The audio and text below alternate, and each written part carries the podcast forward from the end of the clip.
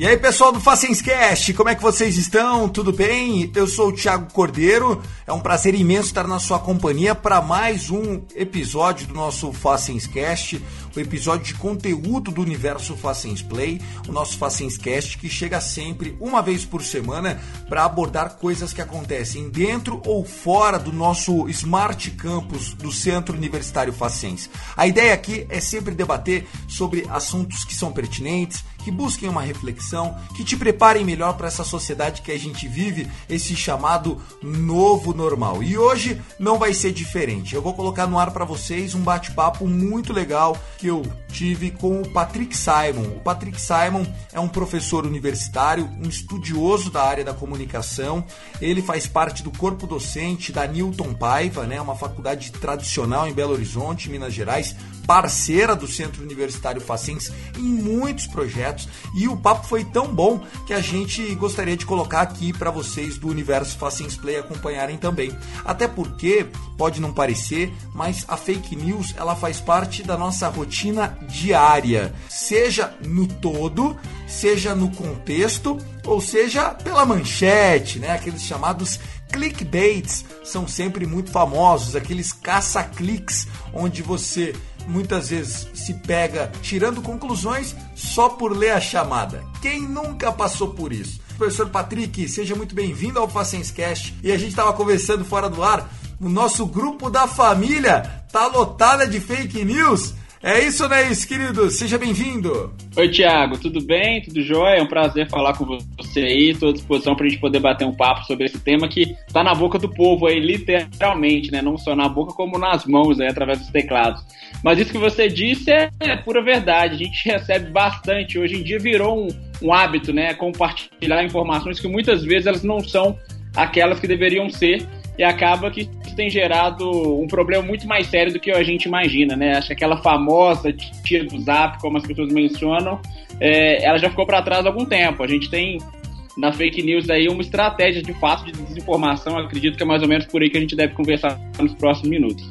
Você, Patrick, quando tem a primeira informação, ah, porque o Donald Trump ele foi eleito usando bastante fake news. Né? Foi a primeira vez que eu acho que o mundo começou a ouvir essa expressão. Também foi para você esse primeiro momento que você ouviu falar da fake news, porque antes fake news era mentira, simplesmente, enfim, era boato. Uh, mas esse termo fake news é uma coisa que saiu da boca do Trump, pelo menos para mim. Como é que é a sua relação com com esse hábito, infelizmente, cada vez mais popular? Tiago, eu acho que é importante, primeiro, aí acho que você colocou um ponto muito bom, mas acho que é importante a gente é, voltar algumas casas, na verdade, até pensar na conceituação do termo fake news. Né? A gente tem fake news é, especificamente como algo mentiroso.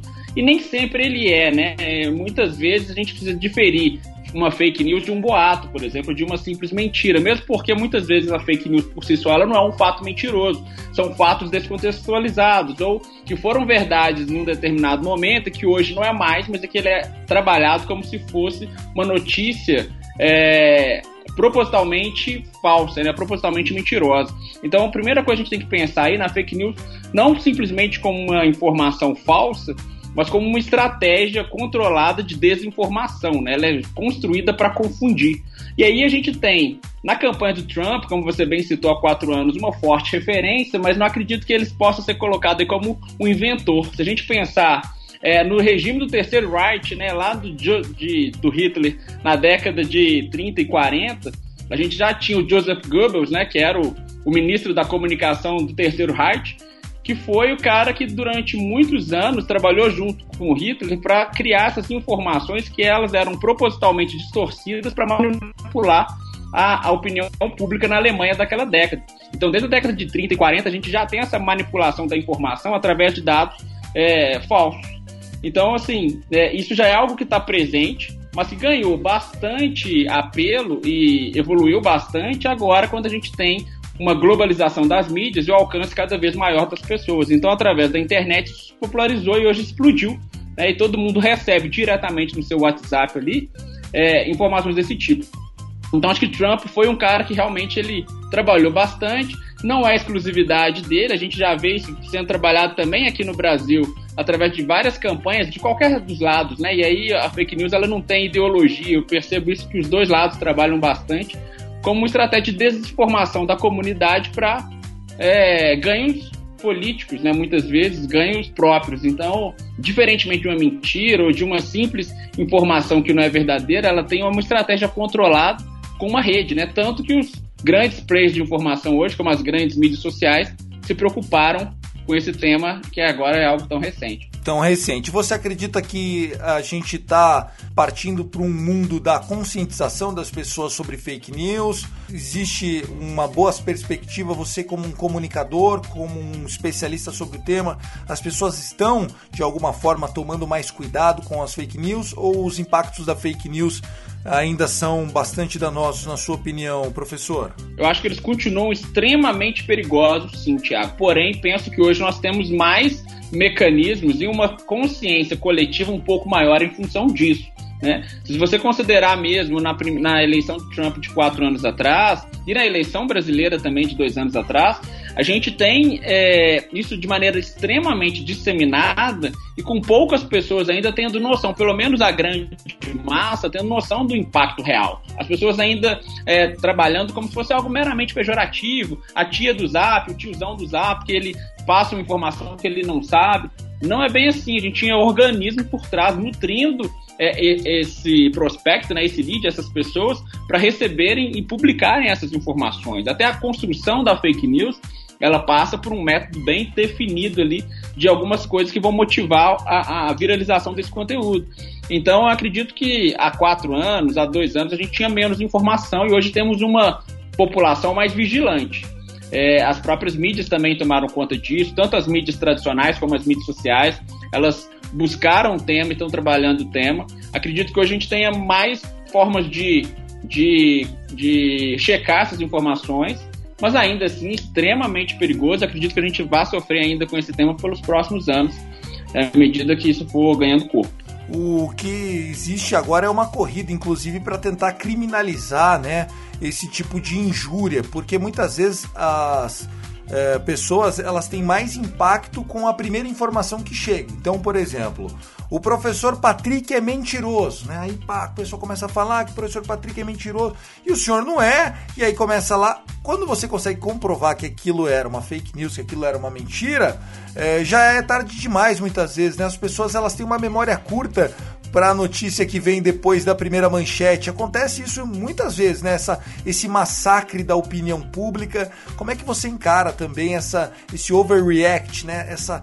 esse primeiro, essa primeira reação das pessoas? Eu acho que essas reações acaloradas, elas também têm, a ver, têm muito a ver com o fenômeno das mídias sociais que é justamente esse trabalho de bolha, né, Tiago? Então, quando a gente recebe uma informação, até tem uma expressão muito utilizada pela, pela área da comunicação, que é o viés de confirmação, né? Aquela informação que ela já ela tem muita predisposição a ser aceita por aquele tipo de perfil de público, porque já é algo que ele gostaria de acreditar, mesmo que de fato não seja verdade. Então, em uma bolha como essa, se a gente projeta uma informação que ele gostaria muito que fosse verdade, muitas vezes ele nem vai procurar contradizer, pelo contrário, ele vai simplesmente replicar. Então, as bolhas, através dos algoritmos, aí é onde eu acho que as mídias sociais, como Facebook, Instagram, Twitter, as grandes redes têm muita responsabilidade, porque a partir do momento que elas impulsionam esse movimento de bolha, em que eu cada vez converso apenas com os meus, aqueles que têm a mesma informação que a minha, é, a gente vai reforçando esse estereótipo e potencializando o dano de uma informação que ela é inverídica. Né? Então eu acredito que esse fenômeno até ganha corpo por causa disso, porque né, as mídias sociais inflamaram aí essas bolhas de, de desinformação. E aí acho que é muito mais fácil, porque à medida que é, eu recebo uma informação que confirma aquilo que eu gostaria de acreditar, aquilo vira algo não apenas viral, né, viralizado, mas vira algo muito forte, muito potente. Então a gente cria essas correntes aí das pessoas realmente inflamadas, que gera reações, como você colocou, overreact, né? Informações realmente é, reações muito acaloradas, porque teoricamente elas estão defendendo muito mais do que se aquela notícia é falsa ou verdadeira, mas estão defendendo o seu próprio ponto de vista. A gente deixa de ter domínio dos fatos para ter domínio da informação, e isso é muito perigoso.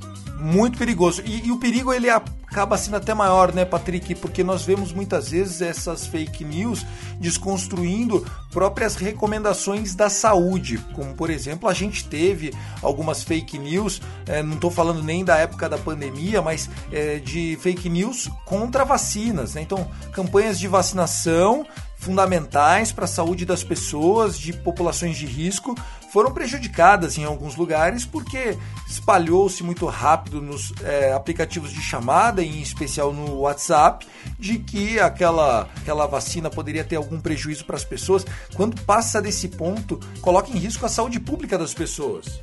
Total, Thiago. E aí é algo que acho que é importante a gente considerar, porque é, a gente tem inclusive visto essa discussão agora do combate à fake news é, sendo politizado com grupos afirmando que isso seria talvez um contrassenso aí a liberdade de expressão. E são duas coisas que elas não, não têm nada a ver uma coisa com a outra. Todo cidadão do mundo tem direito à sua própria opinião sobre qualquer coisa. Ele tem inclusive o direito de não acreditar que uma vacina possa fazer bem a ele. Agora, o que ele não pode é afirmar isso com fontes completamente inverídicas é, sem dado nenhum, né? Que é o que muitas vezes vem acontecendo. Então, assim, tem uma frase muito célebre que fala, né? você tem direito, você tem total direito a qualquer opinião. Você não tem direito sobre os fatos, porque os fatos ele não é meu, não é seu, não é do fulano, não é do ciclano, é o fato que aconteceu. Então a questão da vacina, assim como terraplanismo, ideologias políticas, enfim, é, é, isso é extremamente perigoso, porque acaba influenciando pessoas. Aí sim, com menos acesso à informação, de que aquela notícia tão bem colocada, tão bem. Geralmente essas notícias trazem dados, né? Ou, uh, trazem é, é, gráficos, dados, para que, pare, que possa parecer ainda mais verídico, elas acabam convencendo pessoas que têm pouco acesso à informação, que tomam aquela opinião como se fosse de fato um fato verdadeiro, que é, muitas vezes é extremamente perigoso. A gente viu isso muito nessa campanha anti-vax que a gente viu, mas também agora na pandemia, né? A gente tem visto muitos líderes políticos indo por aí e gerando uma onda de, ah, enfim, de combate público. Legal, Patrick, alguma coisa pode ser feita? O que, que você indica para as pessoas quando recebem uma notícia antes de passar para frente? Eu sei que é, existe muitas vezes aquela, aquela vontade de ser o primeiro a contar uma história, né? O ser humano tem é, esse lance da exclusividade. Não, pô, eu tô sabendo, eu sou mais esperto que o outro, eu vou passar para frente. É, fica chato para todo mundo, para a pessoa que mandou, para aquela pessoa que leu, fica um desconforto. O que, que você indica, Patrick? Sem dúvida. E, e temos muito hoje, inclusive, é, leitores de, de título, né? Leitores de manchete, que acaba que é, gera um outro reflexo aí. Mas enfim, isso é pauta para outra discussão. Mas o que eu sempre indico é, primeira coisa, é, verifique a fonte. Né? São recursos muito simples, às vezes, Thiago, que a gente poderia é, usar para buscar essas informações que a gente acaba negligenciando. Primeira coisa, verifique a fonte. Então, você tem a fonte ali. Qual que é o site que está sendo enviado? Porque às vezes é um site que tem uma, uma escrita que ele parece muito com um site verdadeiro. Vamos supor, newtonpaiva.com.br é, sabendo que o, o, perfil específico seria newtonpaiva.br. Então esse ponto .com aí, que é uma coisa muito pequena, mas se você colocar no Google você vai perceber que se trata de um, de um domínio é, falso, mas acaba é, é levando muita gente junto porque não checou diretamente quem era aquela fonte. Outra coisa, verifique o tom do texto, né, o tom da notícia. Geralmente notícias é, falsas elas em muitos casos têm um tom mais pejorativo, um pouco mais agressivo, porque ele é mais carregado ideologicamente. Né? Notícias, em geral, principalmente notícias da grande mídia, num jornal tradicional, não trabalharia com termos muito pejorativos, um texto carregado de adjetivos. Né? Olhar sempre a data. Eu canso de receber, isso daí é uma terceira dica que eu acho fundamental, porque eu recebo até de familiares mesmo, colocando uma manchete que ela é verdadeira, porém ela é verdadeira 10 anos atrás. Né? Então, se a gente pega uma notícia de 10 anos atrás e fala, olha, o PIB no primeiro semestre, no primeiro semestre subiu 10%. Ora, essa notícia pode ter sido verdade em algum momento, mas só o fato dela ter sido deslocada ali do seu tempo histórico já se configura como uma notícia falsa. Então, assim, checa a data. Né? E por fim, a gente tem um principal mecanismo, que é o mais fácil de todos, que é simplesmente digitar no Google e jogar essa aquela manchete que a gente está recebendo, é algo que está realmente percorrendo a mídia nos últimos dias. Se for, provavelmente é uma verdade. Se não, bom, já é um motivo aí de alerta para a gente poder correr atrás e ver que isso de fato não é verdade. A gente tem ainda, Tiago, se você me permite, vários é, é, instrumentos de checagem de fatos, né? Nos últimos anos aí a gente teve algumas é, boas inserções no nosso mercado de mídia, que há muito tempo, geralmente dentro dos grandes jornais, sempre tinham ali um determinado departamento de checagem de notícias, isso é fundamental para a grande mídia. Acabou que com o sucateamento da imprensa, né, que a gente infelizmente veio vendo nos últimos anos, muitos deles perderam esses espaços, mas a gente viu a chegada de novos players que são as agências de checagem de fatos, né? E a gente tem algumas muito relevantes no Brasil, como a própria agência pública, mas tem o Lupa, tem alguns jornais como o Nexo, são jornais que geralmente se preocupam muito, e portais de notícias, se preocupam muito com a apresentação das informações, é, prevendo, claro, a sua veracidade, já ali com indicativo. Inclusive serve para caso você veja um discurso político, geralmente nesses próprios canais, tem lá, olha, 60% do que o determinado candidato falou é verdade, 30% não confere porque, segundo XYZ, é, esse dado não bate. Então a gente tem esses mecanismos, basta procurar na internet. Patrick, muito obrigado e até o próximo podcast, querido. Foi, foi um grande prazer, viu, Tiago? Precisando aí, estou à disposição. É sempre bom a gente bater papo com pessoas legais e inteligentes como você. Um grande abraço. Legal, muito obrigado então, professor Patrick Simon, conversando com a gente aqui dentro do Facenscast. Um prazer conversar com você. Foi muito interessante esse bate-papo, né? Momento eleitoral aí intenso. Nós teremos aí, né, muita coisa sendo dita que pode não ser aquilo. Então, fontes confiáveis, foi o que disse o professor Patrick Simon.